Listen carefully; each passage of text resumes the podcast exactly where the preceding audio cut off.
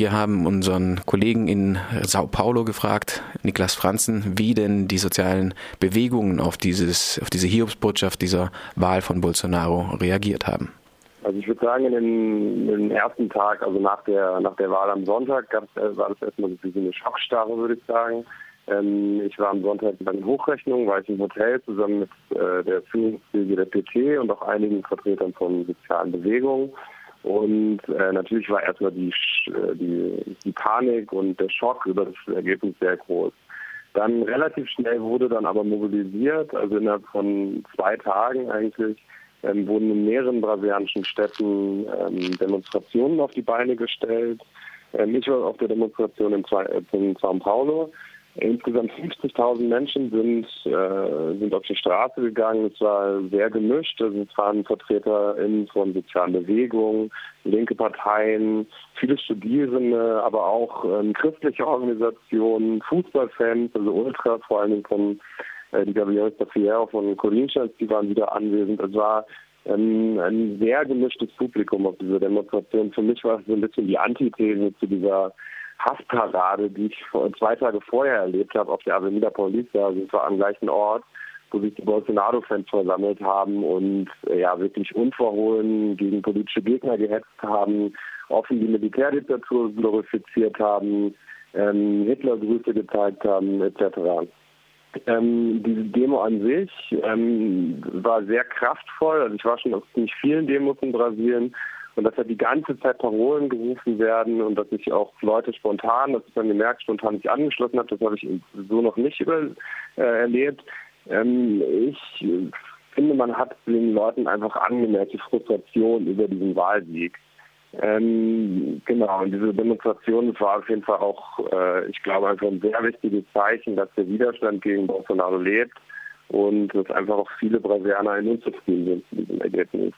Ich hatte auf der Demonstration auch mit mehreren Leuten gesprochen und äh, was ich ganz interessant fand, auch eine Aktivistin, die mir gesagt haben, dass es gerade, also dass die Demonstrationen natürlich ein Zeichen sind ähm, gegen Bolsonaro, dass der Widerstand lebt, aber natürlich halt auch die ähm, für die Sicherheit total wichtig ist. Also sie sagt halt, wenn man sicher, wenn man sichtbar ist, ist man, äh, ist man sicher. Und ähm, ja, genau, also die Demonstration in São Paulo, da waren gut 50.000 Leute auf der Straße. In Rio, in Recife, in Porto Alegre waren auch mehrere tausend Menschen auf der Straße. Und das war jetzt so die erste, erste Antwort auf den Wahlsieg von Bolsonaro. Die Bewegung, die sozialen Bewegungen reagieren also auf diese Wahl des äh, rassistischen Faschistenpräsidenten Bolsonaro mit äh, einem starken Zeichen, einem gemeinsamen Zeichen und versuchen sich dort auch äh, zusammenzustehen und einen gewissen Sicherheitseffekt irgendwie auch zu erreichen, wenn sie eben zusammenstehen. Aber allerdings kann man natürlich nicht ständig in Demonstrationen sein, sondern man ist auch im Alltag unterwegs und deswegen habe ich Niklas noch gefragt, wie es denn allgemein aussieht, zumindest bei den Aktivisten und Aktivistinnen in Sao Paulo, die er jetzt auch getroffen hat in dieser Zeit wie sieht es dort aus mit der Sicherheit der äh, progressiven Teile der Gesellschaft, die sich für eine linke Politik eher einsetzen? Ich glaube, die Angst ist wirklich groß dem, was kommt. Ähm, ich habe ähm, letzte Woche vor der Wahl habe ich eine Besetzung der Wohnungslosenbewegung NPSC besucht. Die waren da noch relativ zuversichtlich, haben aber auch gesagt, falls es, falls die Katastrophe eintritt, also der Wahlsieg von Bolsonaro ist das erste äh, muss die Sicherheit gewährleistet werden. Und die Leute, mit denen ich gesprochen habe, für die geht es jetzt gerade auch erstmal darum, ähm, sich um die, um die Sicherheit zu kümmern. Ähm, insgesamt, glaube ich, ist die, ist die Angst groß, nicht nur vor Bolsonaro selbst, der ja auch jetzt nach seinem Wahlsieg sich nicht wirklich gemäßigt hat, bei vielen äh, Sachen nochmal einen draufgesetzt haben, hat wieder erklärt, ähm, sein Vorhaben umzusetzen, politische Gegner aus dem Land zu werfen und soziale Bewegungen als terroristische Vereinigungen einstufen zu lassen. Ich würde sagen, die größere die, die große Gefahr gerade geht aber gar nicht wirklich von Bolsonaro aus, der ja auch erst sein Amt am 1. Januar eintritt, sondern von den UnterstützerInnen von Bolsonaro, die in sozialen Netzwerken wirklich ähm, offen zu, zu Gewalt aufrufen gegen politische Gegner und ähm, ja, diese, diese, das sind auch nicht nur leere Drohungen. Es hat schon mehrere Übergriffe gegeben. Ich habe vorhin mit einer Freundin gesprochen, die, die mir gerade erzählt hat, sind in São Paulo zwei Freunde von ihr, ähm, mitten auf der Straße angegriffen wurden, geschlagen wurden von einer Person, äh, die sich auf Bolsonaro bezogen hat, ähm, weil, die, weil ihre Freunde schwul sind. Ähm, das sind halt so, glaube ich, diese alltäglichen Angriffe, mit denen gerade alle Menschen zu kämpfen haben, die nicht in das äh, reaktionäre Weltbild von, von Bolsonaro passen. Ja, zu hören war jetzt gerade der Journalist Niklas Franzen. Mit ihm hat äh, mein Kollege Fabian gesprochen, den ihr gerade auch schon gehört habt und der nun auch neben mir sitzt. Und äh, Fabian ist Experte bei diesem Thema. Er ist nämlich auch aktiv bei der Cobra hier in Freiburg. Die Cobra hat relativ schnell reagiert auf äh, die schreckliche, aber erwartbare Nachricht des äh, Wahlsiegs von Bolsonaro. Die Cobra hat eine Plattform eingerichtet nach dem Wahlsieg. Auf dieser Seite können sich Menschen in Deutschland, der Schweiz, Österreich eintragen, die bereit wären, BrasilianerInnen, die aufgrund der politischen Lage das Land verlassen müssen, zu unterstützen, ist auf der Plattform zu lesen. Fabian, was hat euch bewogen zu sagen, so etwas braucht es? Nach dem ersten Wahlgang ist es in Brasilien äh, die Gewalt schon eskaliert. Also ich meine, auch schon vorher war die Stimmung sehr äh, polarisiert in der Gesellschaft und es wurde auch vorher schon mit sehr harten Bandagen gekämpft, verbal und es Aufrufe äh, gegen Minderheiten oder eben ähm, Aufrufe zur Gewalt gegen Minderheiten gab es auch schon vorher, aber es ist dann sogar in der Wahlnacht von, äh, von der ersten, ähm, vom ersten Wahlgang, also von der, vom 7. auf den 8. Oktober, ist in Bahia ein äh, Mestre der Capoeira erstochen worden von einem Bolsonaro-Anhänger, nachdem es dort eine Diskussion gab in der Bar über das, über die, was Wahlergebnis, über den ersten Wahlgang sozusagen. Und diese Gewalteskalationen haben sich äh, weiter fortgesetzt. Also es sind zumindest mir bekannt, mindestens drei Menschen gestorben in der Zeit zwischen den beiden Wahlgängen, also explizit politische Morde. Ähm, Freunde berichteten mir, dass sie nicht mehr auf die Straße gehen wollen mit äh, roten Klamotten, unabhängig davon, ob sie für oder gegen PT sind. Einfach nur die Tatsache, dass du ein rotes T-Shirt an hast, macht dich zur Zielscheibe im Supermarkt, äh, in der Kantine der Uni oder wie auch immer von irgendwelchen verrückten Bolsonaro-Anhängern angegriffen zu werden, die sich durch diese große Zustimmung für so einen faschistischen Präsidenten einfach in ihrer Meinung bestätigt fühlen und das Gefühl haben, sie haben jetzt einen Freibrief, hier hohl zu drehen und Leute anzugreifen, denen, die nicht in ihr Weltbild passen. Eine knappe Woche habt ihr jetzt äh, die Plattform gestartet. Äh, ist diese Plattform zur Unterstützung von politisch Verfolgten online? Was gibt es bisher für Reaktionen auf diese Plattform? Also wir haben eben direkt nach dem ersten Wahlgang uns unterhalten, was können wir tun und die Idee war halt, ähm, Kontakte zu sammeln im Endeffekt. Also von, von Leuten einfach der Situation vorzubeugen, dass die äh, Gewalt in Brasilien völlig eskaliert und Leute das Land einfach verlassen müssen, weil sie sich nicht mehr ihres Lebens sicher sind. Ähm, und da haben wir dann einfach gesagt, okay, wir müssen das irgendwie technisch unterstützen. Wir können da nicht einfach eine E-Mail-Adresse einrichten, dann werden wir völlig überflutet äh, mit Anfragen im, im, im Extremfall und können damit gar nicht umgehen. Wir müssen das irgendwie geordneter machen. Und da habe ich eben dieses Formular aufgesetzt und habe dann erst, eigentlich erst als der, der Wahlsieg klar war von Bolsonaro, also in der Nacht von Sonntag auf Montag, vom 28. auf den 29. Oktober, habe ich das dann in den sozialen Medien äh, gepostet und habe gesagt, okay, äh, jetzt ist der Wahlsieg ist nicht mehr zu nehmen. Den Großteil der Stimmen waren schon ausgezählt, über 90 Prozent. Der Unterschied war schon zu groß. Und die Reaktion darauf war enorm. Also es gab super viele Retweets, Likes, äh, Kommentare in den sozialen Netzwerken, sowohl auf Facebook als auch auf Twitter. Ähm, ich habe es nicht groß auf die Cobra-Seite gepackt, gemacht, weil das eben eigentlich nicht nur eine Initiative von Cobra selbst ist, sondern das ist eine Gruppe von Aktivisten, die sich zwischen den beiden Wahlgängen ausgetauscht hat. Aber bei bei dem Aufsetzen der Datenbank wurde relativ schnell klar, also das Feedback kam dann, ja, wir füllen ja nicht irgendein Formular aus, wir müssen ja wissen, wer dahinter steht. Dann habe ich ja gesagt, okay, dann äh, packen wir halt die Cobra als Organisation dahinter. Dafür gibt es dieses Netzwerk ja. Das ist das Netzwerk der Brasilien Solidarität. Seit mehr als 25 Jahren machen wir diese Arbeit.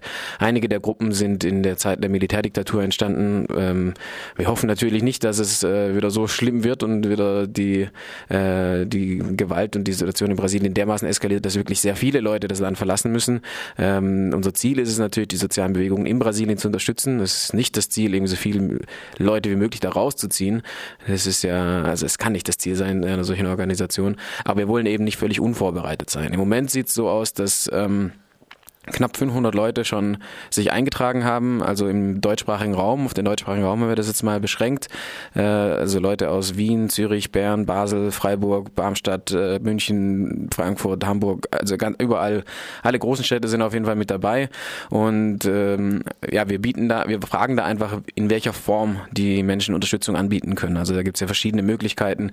Manche haben ein bisschen Platz, können auch jemanden tatsächlich unterbringen. Ähm, manche sagen einfach nur, ich kann Übersetzungshilfe leisten, wenn jetzt Leute hier auftauchen, die kein Wort äh, Englisch oder Deutsch können, dass ich irgendwie die unterstütze bei ihrem täglichen Leben, irgendwie ihnen erkläre, wo man hier was einkaufen kann, wen man fragen muss, wenn man die und die Sachen hat ähm, oder juristische Beratung, wenn jemand sagt, ich bin jetzt hier angekommen, also Brasilianerinnen können erstmal mit einem Touristenvisum hier einreisen, äh, müssen das nicht im Vorfeld beantragen, aber dann das haben sie halt im Prinzip nur 90 Tage Zeit, irgendwie ihren Status irgendwie zu klären, um längerfristig äh, außer Land zu bleiben, wenn das notwendig ist. Und äh, eben Leute können da vielleicht juristisch unterstützen und da gibt es einfach ein paar Möglichkeiten. Also das heißt nicht, dass wir jetzt irgendwie 500 Pennplätze oder sowas organisiert haben.